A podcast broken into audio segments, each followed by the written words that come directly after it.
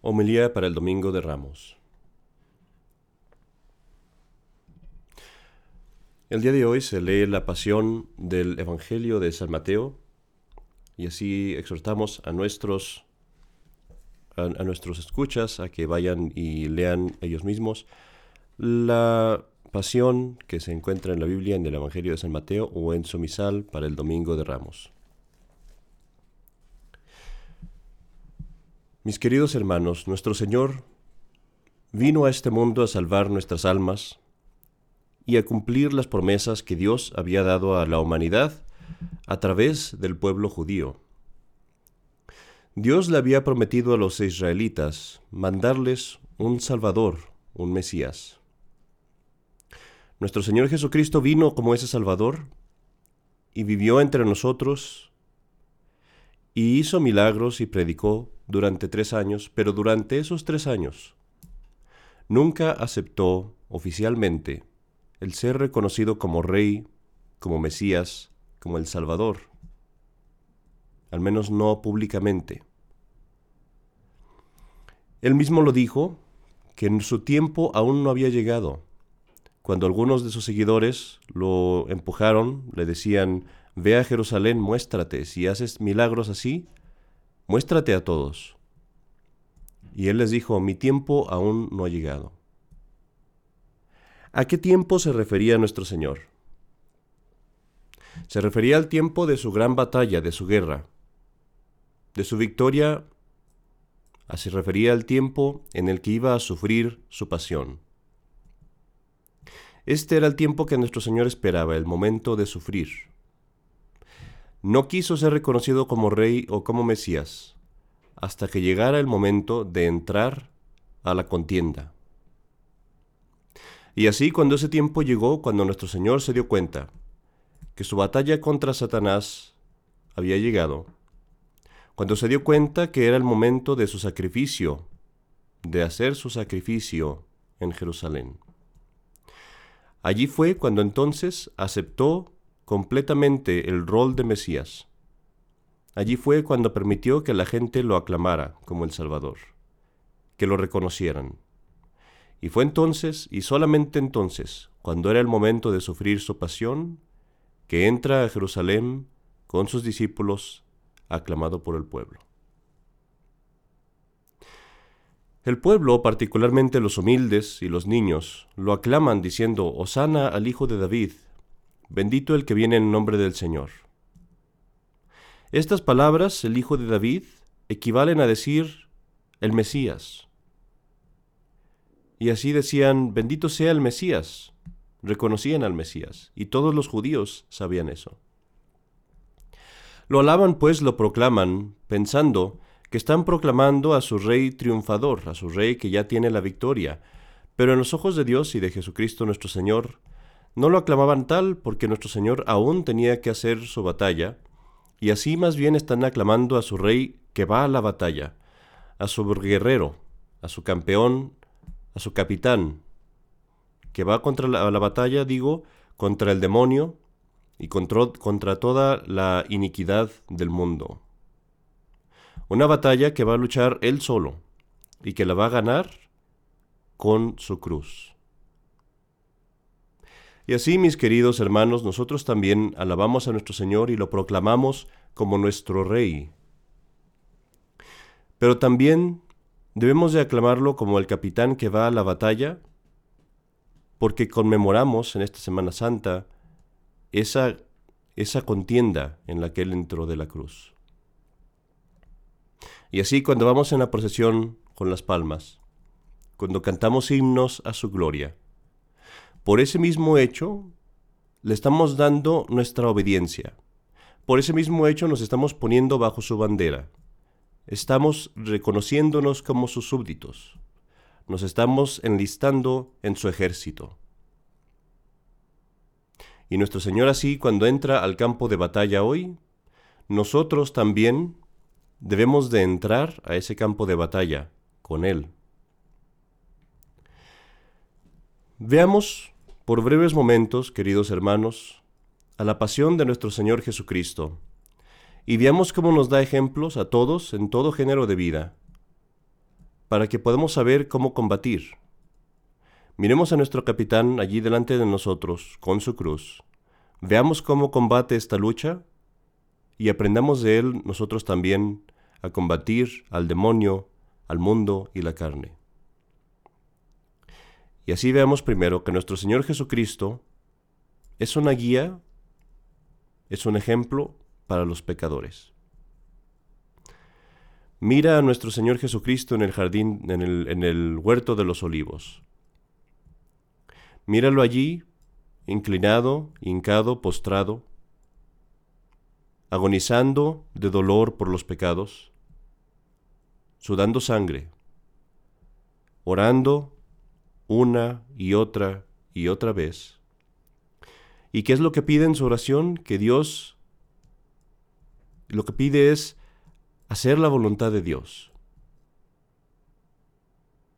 Y así de esta manera, pecador, sigue tú a tu capitán, sigue a Cristo, arrepintiéndote de tus pecados, hincándote a orar, postrándote a orar, rogando a Dios con todas tus fuerzas, que te dé la gracia de convertirte, de arrepentirte, de hacer su voluntad. Siente dolor por tus pecados hasta tal punto que si fuera posible, tú también sudarás sangre. Y ahí el ejemplo que Jesucristo te da. Nuestro Señor Jesucristo es un ejemplo para sacerdotes. Porque cuando después de su agonía viene el enemigo y él ve a sus ovejas, no les pide que se queden, no les pide que sufran con él. Él va adelante, él va adelante para proteger a sus ovejas. Cuando se acercan los soldados, nuestro Señor Jesucristo se adelanta a ellos y su primer y única petición es, dejad ir a estos. Tomadme a mí, haced lo que queráis conmigo, pero dejad ir a estos. Y así vemos que nuestro Señor quiere salvar a los que están bajo su cuidado, aunque eso le cueste la vida, que está dispuesto a sufrir para salvar sus almas y lo que es más importante aún, está dispuesto a sufrir la muerte misma si ese es el precio de predicar la verdad, de reconocer que Él es el Salvador y el Mesías. Y ahí está nuestro ejemplo para los sacerdotes. Nuestro Señor Jesucristo es un ejemplo para jóvenes y para niños. Mira a nuestro Señor abofeteado, Mira a nuestro Señor azotado por los soldados, por soldados borrachos, por el peor tipo de personas que hay en el mundo. Mira a nuestro Señor coronado de espinas. Y mira cómo le dicen, levántate, y se levanta. Le dicen, siéntate aquí, y se sienta ahí. Le dicen, pon este manto sobre tus espaldas, y lo pone. Toma este cetro, esta caña en tus manos, y la toma. Se humilla, obedece. No por debilidad, no porque no tenga otra opción, sino que obedece porque es la voluntad de su Padre, porque nos quería dar ejemplo. Y tú, joven y niño, ¿cómo no obedecerás a tus padres? Tú, que eres menor y más pequeño y más débil que ellos, y que tienes menos sabiduría, ¿cómo no obedecerás a tus padres cuando Jesucristo, el Hijo de Dios obedece a soldados, a borrachos, a criminales, y los obedece para darte ejemplo. ¿Por qué no querrás tú tomar corrección? ¿Por qué no querrás ser corregido y que se te obligue a hacer cosas que tal vez no te agradan? Cuando Jesucristo mismo toma castigo que no merece, Él que es la misma inocencia, y castigos crueles.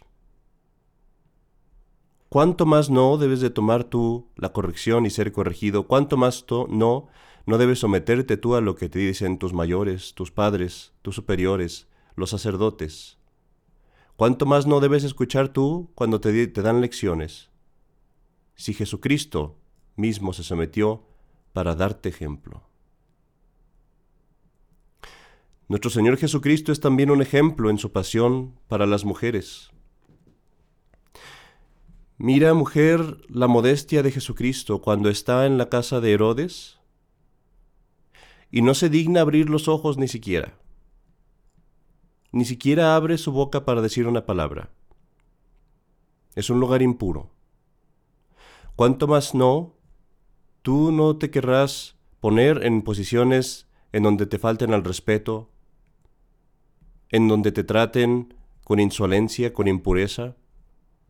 ¿Cuánto más no deberás evitar tú los lugares de fiestas, de bares, de discos, lugares que se parecen en mucho, si es que no son peores, al palacio del rey impuro de Herodes. Cuando miras, mujer, la vergüenza que nuestro Señor Jesucristo tuvo cuando fue desnudado de sus vestiduras, ¿cómo no tendrás deseos de practicar la modestia, de cubrir tu cuerpo tú, cuando Jesucristo sufrió esta vergüenza por ti para darte precisamente esa virtud de la pureza. Mira, mujer, a Jesucristo cargando su cruz, sufriendo, agonizando. Y mira que te dice, cuando tú lloras por Él, te dice, no llores por mí, sino llorad por tus hijos. ¿Cómo no orarás por tus hijos cuando piensas en esto? ¿Cómo no te sacrificarás por ellos? ¿Cómo no los protegerás del mundo y los llevarás a seguir a Cristo cuando Jesucristo mismo, Dios mismo sufriendo, te dice, no llores por mí, llora por tus hijos? Y finalmente, cuando ves a la Reina del Cielo y a su Hijo Divino, los dos la misma inocencia, la misma pureza, que solo hicieron bien a los que los rodeaban y los ves sufrir la máxima injusticia, la peor pobreza, los peores insultos, la muerte más cruel, la tortura más extrema. ¿Cómo no tendrás fuerza tú para sufrir injusticia? ¿Cómo no verás que te conviene sufrir dificultades, privaciones, insultos? ¿Cómo no verás que este es el camino por el que sigues y te unes a tu Salvador y a tu Dios, a Jesucristo y a la Santísima Virgen María. Y finalmente nuestro Señor es un ejemplo para los hombres. Cuando está en juicio delante del Sanedrín y se le pide una respuesta, y esa respuesta le va a costar la vida, si nos dices que eres el Mesías, te mataremos. Y le preguntan, ¿quién eres tú? Y él dice la verdad. Mira ahí, hombre, tu ejemplo para conservar la integridad. Mira ahí, hombre, tu ejemplo para conservar la doctrina, tus principios, la verdad, para no venderte al mundo, para conservar tu religión y proclamarla delante de todos. Mira, hombre, a nuestro Señor tomando la cruz, es un hombre que está agonizando ya. Se está desmayando, tiembla, cae una y otra vez, pero persevera con la cruz, persevera con la misión que Dios le ha dado, con sus responsabilidades, con sus deberes, tomando las consecuencias. Así tú toma tus deberes, toma tus responsabilidades, acepta las consecuencias de tus actos y persevera hasta el fin cargando tu cruz siguiendo tu vocación, cumpliendo con tu deber antes que con diversiones o entretenimientos. Y finalmente, hombre, cuando ves a tu Salvador, a tu Dios, clavado en sus manos y sus pies, coronado de espinas, colgando de un pedazo de madera, torturado, todo por salvar las almas de aquellos están bajo su cuidado. ¿Cómo no verás tú allí tu ejemplo? Para que tú lo sigas también cumpliendo tus deberes, manteniéndote siempre en tu puesto, sufriendo a tu familia, a tus amigos, a tus hijos, a tu esposa, sufriendo que te crucifiquen, que te claven a tus deberes, que te crucifiquen con sus, con sus peticiones, con sus quejas, con sus necesidades, tal vez con sus conflictos, con todos sus problemas. Y tú tomar esa crucifixión con amor, voluntariamente, con fortaleza, para salvar sus almas, entregar tu vida y sacrificarte totalmente por salvar las almas de aquellos que están a tu cuidado. Así, hombre, es como tú sigues a Cristo. Siguemos, pues, a nuestro Señor, a nuestro Rey y nuestro Capitán en esta semana. Y en esta santa semana y en este día pidámosle a nuestro Señor la gracia de la conversión, de convertirnos en verdaderos seguidores de nuestro Señor Jesucristo, en verdaderos soldados. Que nuestras aclamaciones y nuestros cantos el día de hoy sean verdaderamente fieles, leales y verdaderos, para que lo que se dice en el himno de la procesión de ramos se aplique a nosotros. Como angelis et pueris fideles inveniamur. Que seamos encontrados fieles con los ángeles y los niños hebreos.